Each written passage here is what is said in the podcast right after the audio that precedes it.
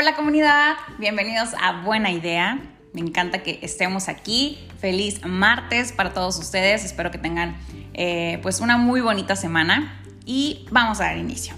Como bien saben, esta buena idea es una extensión de Stark Analyticos, una consultoría donde trabajamos por mejorar las condiciones laborales en México, crear entornos organizacionales más favorables y sobre todo más productivos. Me presento, yo soy Oralia Estrada y soy consultora en desarrollo organizacional y como les decía, me encanta la idea de que estemos aquí compartiendo información que seguro estoy será de muchísima utilidad para ustedes, para sus espacios de trabajo, sus organizaciones y sobre todo esos departamentos ¿no? de, de recursos humanos. Fíjense que el tema del día de hoy, como ya lo habíamos anunciado previamente, es ¿por qué ahorita tienen tanta prisa en las organizaciones por implementar la NOM 035? O sea, ¿qué está pasando que ahora sí les entró la corredera? Lo vamos a decir así, les entró esa, esa prisa, esa velocidad por querer implementarla. ¿Qué está pasando ahorita que no pasó antes, no?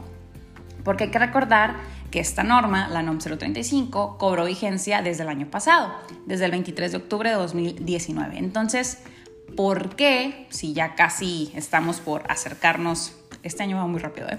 Estamos por acercarnos al año, entonces, ¿qué pasó o qué está pasando? Ese es nuestro tema. Entonces les comparto.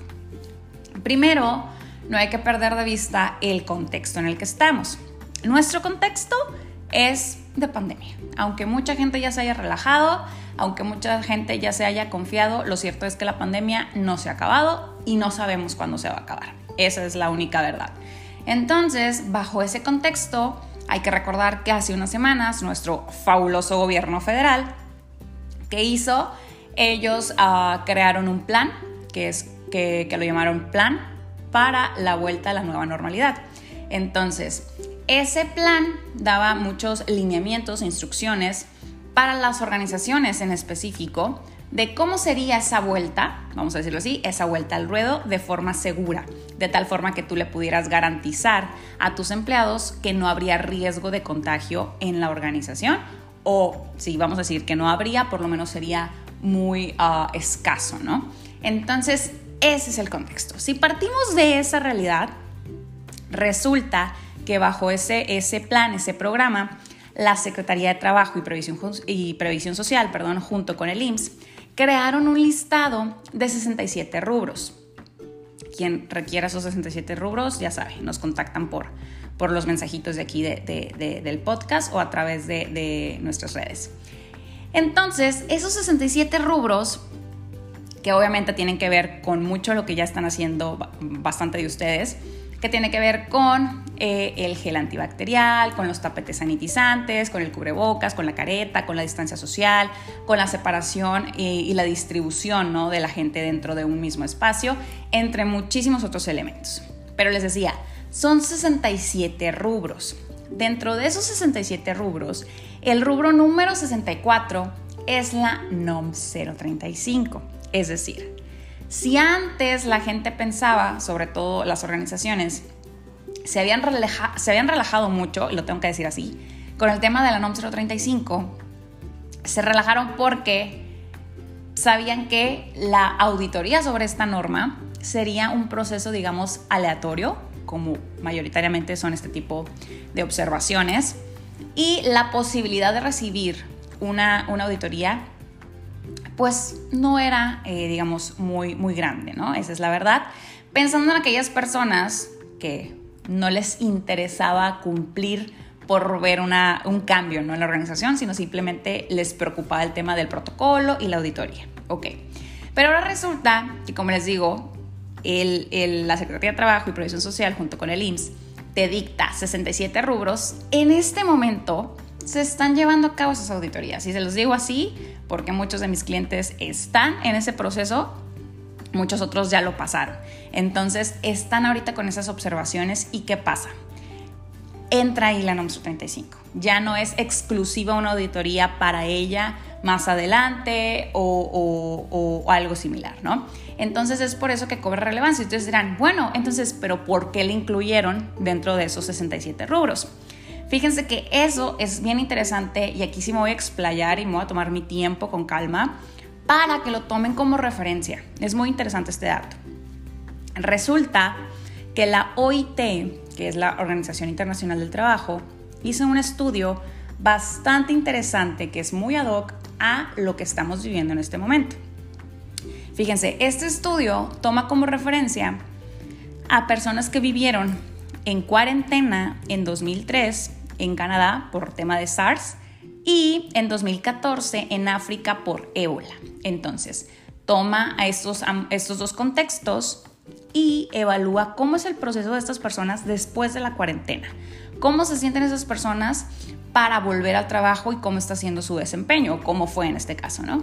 Entonces, ¿qué encuentra la OIT que lo comparte ahorita? Dice, eh, básicamente lo que nosotros eh, eh, detectamos es que las personas después de un proceso de cuarentena están muchísimo más vulnerables, más susceptibles a la depresión, a la ansiedad y al estrés.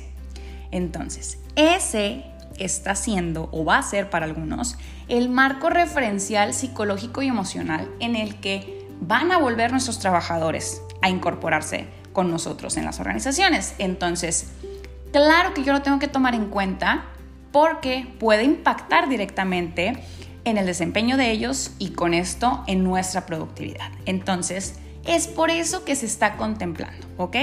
A eso hay que sumarle que la NOM 035, una de las cosas que te pide es que eh, identifiques básicamente, ¿no? A tu personal que ha sido expuesto a eventos traumáticos severos. Y hay que decirlo así, la pandemia es un evento traumático severo, que a lo mejor no es culpa de la organización, es cierto, sin embargo es una situación colectiva que aunque no sea culpa de la organización, sí le impacta. Entonces es por eso que es tan importante tomarla a consideración en este momento y es por eso que le incluyen dentro de esos 67 rubros. Entonces, dicho esto, nos queda claro el por qué se está, eh, eh, se está evaluando, se está considerando en este momento, por qué las organizaciones tienen tanta prisa de implementarla. Fíjense, les comparto un poquito de mi experiencia en estos días. Eh, bueno, lo que va de esta semana, o sea, lunes, martes y la semana pasada, como nunca, ¿eh? de verdad, muchísimas llamadas, muchísimos correos preguntando, oye, ¿cuál es la manera más rápida de implementar la norma? Y yo aquí sí quiero, eh, quiero detenerme y hacer una observación que se va a convertir en una invitación, básicamente. Cualquier norma, pero particularmente la NOM 035, requiere de algo más que eh, la idea de cumplir por protocolo, porque si no lo hago me regaña el jefe, porque si no lo hago nos pueden multar.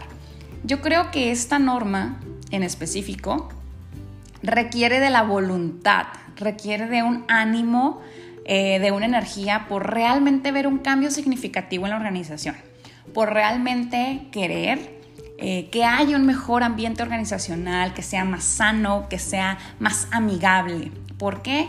porque nosotros sabemos que en medida que cuidemos este, este entorno, vamos a tener escenarios más productivos. Eso está trilladísimo, pero no está de más repetirlo, ¿ok?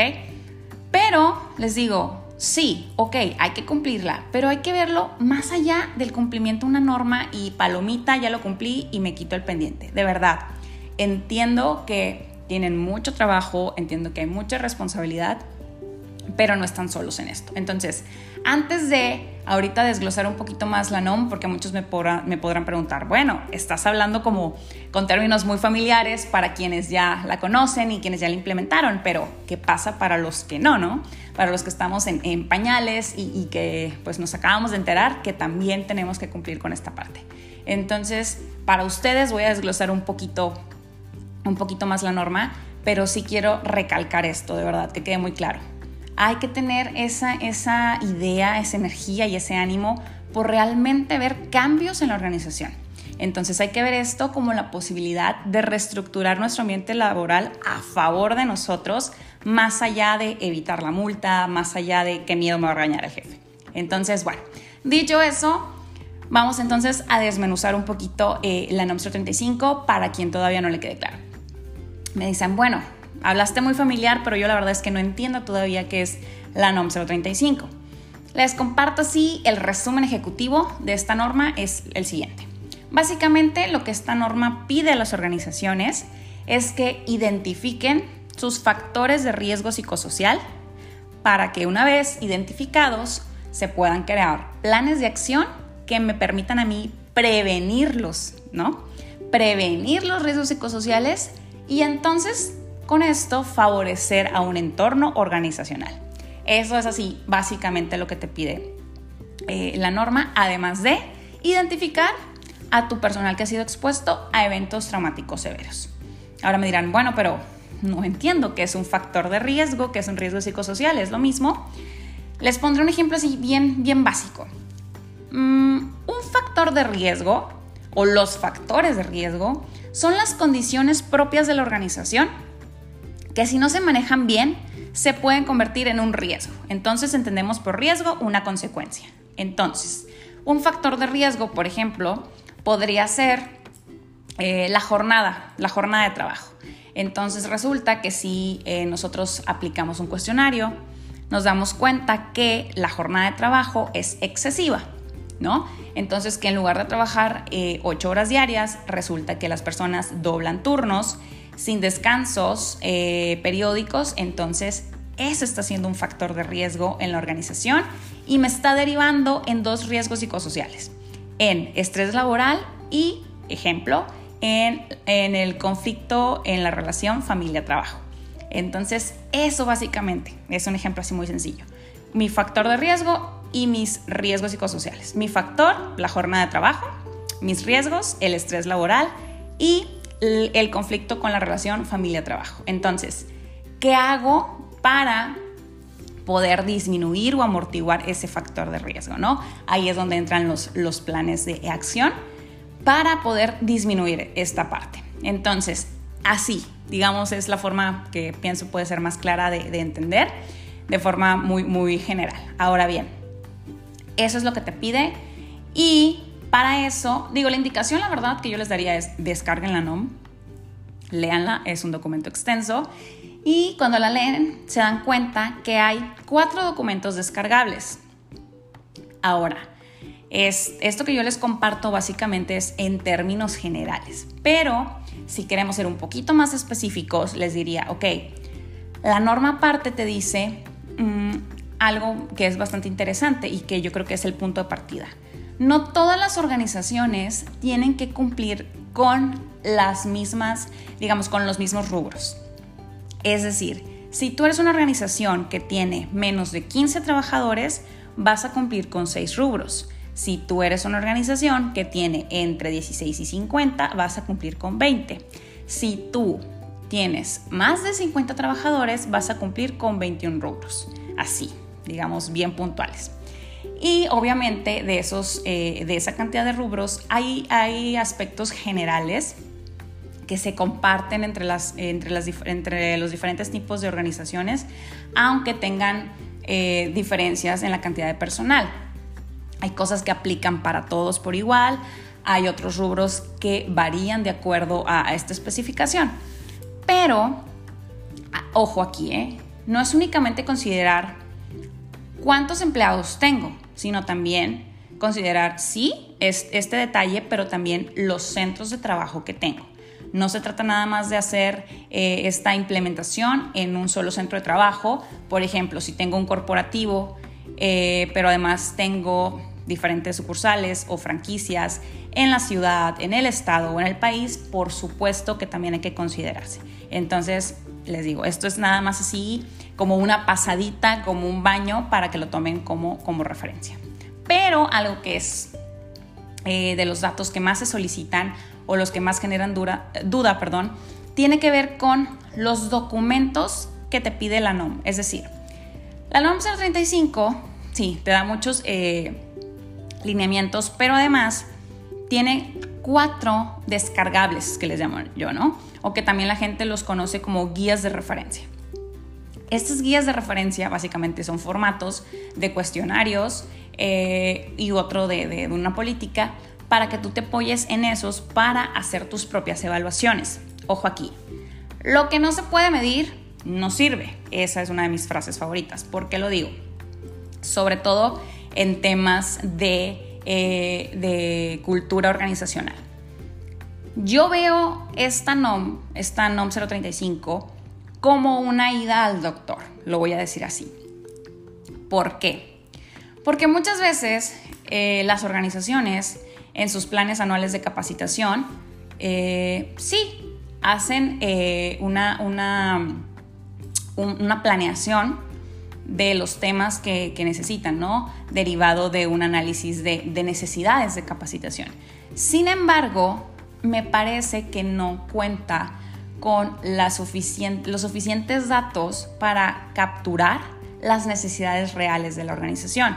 Y en muchas de las ocasiones, me atrevo a decirlo, ni siquiera se apoyan de, un DNC, por ejemplo, ¿no? O no se apoyan de eh, una evaluación que te permita detectar las necesidades, pero reales y específicas de toda la organización, pero además por cada uno de los departamentos. Entonces, yo creo que aquí esta es la oportunidad para detectar exactamente la medicina correcta. ¿Por qué les decía que es comunidad del doctor? Porque muchas veces lo que ocurre, y que lo he visto de verdad en las organizaciones, es que se asumen ciertos problemas, ¿no? Y te dicen, nosotros tenemos un problema de comunicación, ese es nuestro problema. Entonces estamos buscando una capacitación de comunicación eh, asertiva o comunicación estratégica, danos opciones. Y no está mal, Obviamente la comunicación, si tienes una, capacitación sobre este, este tema, no va a estar mal, nunca, nunca te va a molestar, al contrario, te va a abonar. Pero muchas veces quieren tomarse un mejor alito cuando lo que está ocurriendo pues es una enfermedad crónico-degenerativa y necesitas otro tipo de tratamiento. ¿A qué me refiero? A que cuando hacemos la evaluación te das cuenta que sí, había un problema de comunicación, pero además hay un problema de liderazgo, pero además hay un, un, problema de fidelización del talento, de reconocimiento y demás. Entonces, obviamente, la capacitación de comunicación por sí sola no va a resolver el problema. ¿Por qué? Porque ese es uno de los síntomas. La enfermedad tiene otra raíz, otro origen y es precisamente lo que tú puedes descubrir aplicando los cuestionarios de la NOM 035. ¿Cuál es exactamente el problema de mi organización? Entonces, una vez que sabemos cuál es el problema, que les digo, en este caso sería la enfermedad, ok, entonces ya con eso sabes el origen, puedes crear un diagnóstico y ya con el diagnóstico, entonces sí vemos qué es más conveniente, si una capacitación en comunicación, si una capacitación de, liderazgo, si eh, algún plan o algún programa para eh, la fidelización del talento, etc. Entonces, por eso es que de verdad siento que es una muy buena inversión eh, esta, esta, norma más allá del, del, tema del protocolo, ¿no? Entonces, pero bueno, ahorita les decía, aplicas una evaluación, aplicas unos cuestionarios. ¿De qué cuestionarios me estás hablando, Dalia? Les decía ahorita, cuando tú, cuando tú lees la NOM 035, te da eh, cuatro, cuatro vamos a llamarle así, materiales descargables o bien guías de referencia, les decía ahorita. ¿Y qué son estos? Un documento de ellos es la política de prevención de riesgo psicosocial. Otro documento es eh, un cuestionario para que tú puedas identificar a tu personal que ha sido expuesto a eventos traumáticos severos. Otro documento te permite identificar los factores de riesgo psicosocial y el otro documento te permite evaluar el entorno, eh, el entorno laboral. Entonces, esos básicamente son los documentos, digamos, que tú puedes incorporar y que tienes que incorporar en la organización dependiendo de la cantidad de empleados que tengas, ¿no? Entonces, eso es así como en términos muy generales. Obviamente, les decía, por ejemplo, si tienes más de 50 empleados, tienes que cumplir con 21 rubros. El tema de los, de los documentos, de los cuestionarios es solamente eh, alrededor, pues en este caso son cuatro, son tres para algunos casos. Entonces, pero hay más, ¿no? Hay que crear ciertos programas, hay que crear eh, ciertos mecanismos de comunicación. Hay muchas cosas que hay que cumplir y les digo, no es difícil, no, sin embargo, es muy laborioso y requiere de mucho esfuerzo, de mucha paciencia, pero sobre todo de mucha voluntad para poder incorporarlo realmente a la organización. Entonces, Esto de verdad es en términos muy, muy generales. A mí lo que me urgía compartirles es por qué tenían prisa las organizaciones y pues eso es, básicamente. Ahora bien, para quienes están en el proceso eh, de, cumplir con la norma y tienen dudas, con toda confianza pueden acercarse con nosotros. Para los que están en pañales, están en cero, pues con más razón, ¿verdad? Entonces, yo lo que estoy haciendo ahorita, estoy trabajando en tres modalidades, ¿sí? Para quien requiera apoyo o asesoría y lo podemos hacer con toda la confianza del mundo. Una opción es uh, por videollamada, que estamos haciendo varias videoconferencias. Entonces, esta interacción es un poquito más, para mí es con, con un poquito más de retroalimentación. ¿Por qué? Porque pues estamos en tiempo real. Entonces, esa es una de las opciones. Otra opción, que apenas iniciamos con esta opción la semana pasada, es eh, una capacitación presencial con todas las medidas de seguridad y que también lo estamos trabajando y lo estamos valorando, nos fue bien, se tomaron eh, todas las medidas, les comentaba, obviamente es muy diferente eh, la dinámica, pero se cumplió con el objetivo. Y finalmente, un curso en línea, que esto es una dinámica un poquito más autodidacta, pero que también les ofrecemos el acompañamiento y les damos todas las herramientas para que ustedes puedan implementarlo por su cuenta, pero ahora sí que en perfecto español, para que ustedes se sientan pues con información clara, ¿no? Que es lo importante, porque a veces no es que algo sea complicado o sea del otro mundo, simplemente necesitamos una especie como de traducción, de bajarlo al, perfecto español, les digo, y ya una vez que lo tenemos claro, pues entonces ya se vuelve más sencillo el proceso de este y pues de muchísimos eh, procesos. Entonces, eso es básicamente lo que les quería compartir. Espero que sea una lucecita en el camino y que entiendan por qué tantas organizaciones tenían, eh, pues, o tienen, ¿no? Tanta prisa. Y esa, esa era mi intención el día de hoy. Entonces, eh, luego les voy a compartir un poquito más de información del proceso para que ustedes puedan particularmente sumarse o adquirir el curso en línea. Para todos los demás que tengan dudas, preguntas o comentarios, lo podemos, eh, lo podemos ver a través de las redes sociales.